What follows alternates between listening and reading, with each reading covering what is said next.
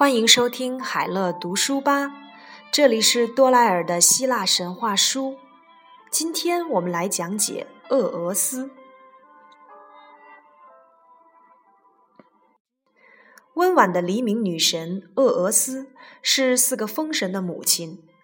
当万物还在睡梦中时，她就从自己粉红色的枕头上爬了起来，宣告新的一天的开始。他用自己玫瑰般柔嫩的手指，在一个盛满露水的杯子里蘸一蘸，将那些露珠洒向了花儿和树木。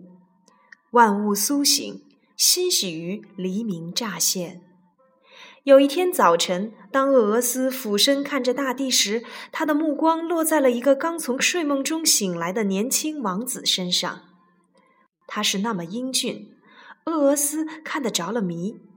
她想要他做她的丈夫，但是作为一个女神，她又怎么能嫁给一个只有短暂生命的凡人呢？一完成自己清晨的使命，厄俄斯便来到了宙斯面前，央求他让这个名叫蒂索纳斯的年轻王子永生不死。他把蒂索纳斯带到了那东方宫殿，他们在一起度过了许多快乐的时光。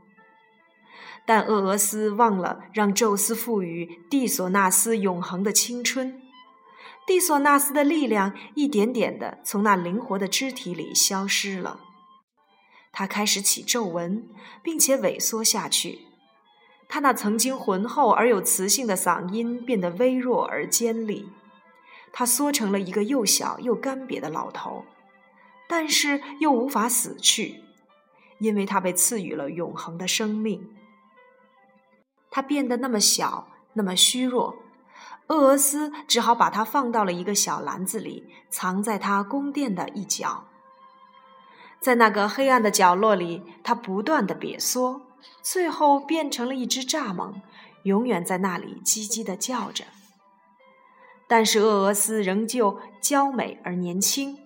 每当他出去唤醒沉睡的世界，宣告他的太阳哥哥就要升起时，所有的生物看到它都会满心欢喜。